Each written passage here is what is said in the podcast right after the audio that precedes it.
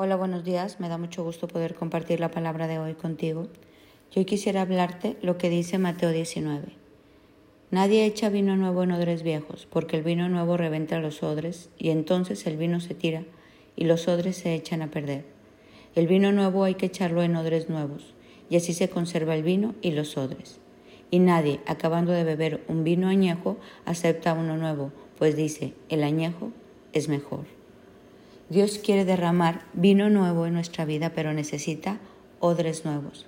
¿Qué quiere decir esto? Corazones nuevos, mentes nuevas.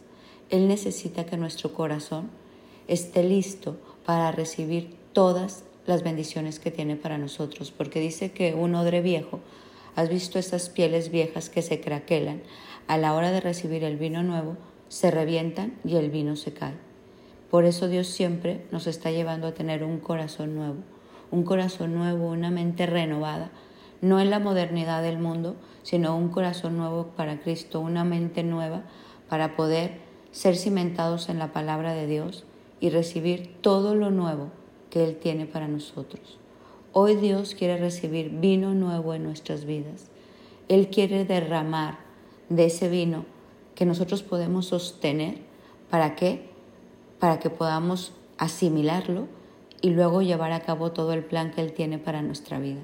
Imagínate este odre nuevo, esta piel nueva, que retiene el vino nuevo, que lo añeja, que lo guarda y que después puedes tomar esta copa rebosante de bendición que Él tiene para ti.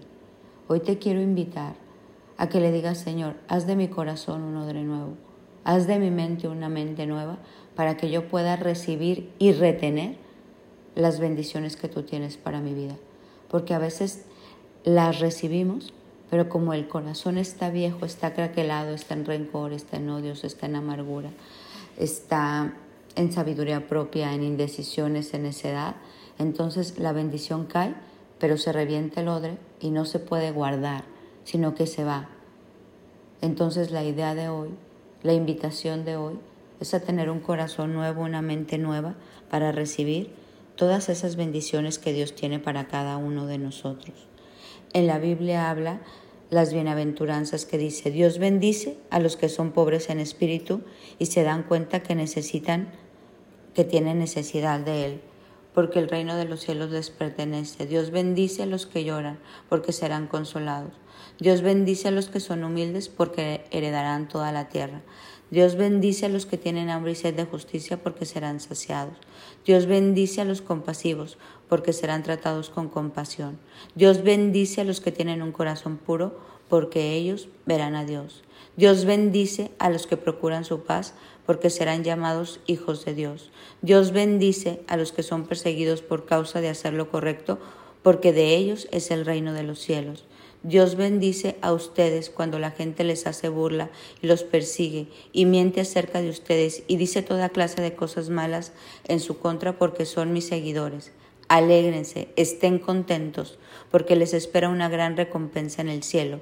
Y recuerden que a los antiguos profetas los persiguieron de la misma manera.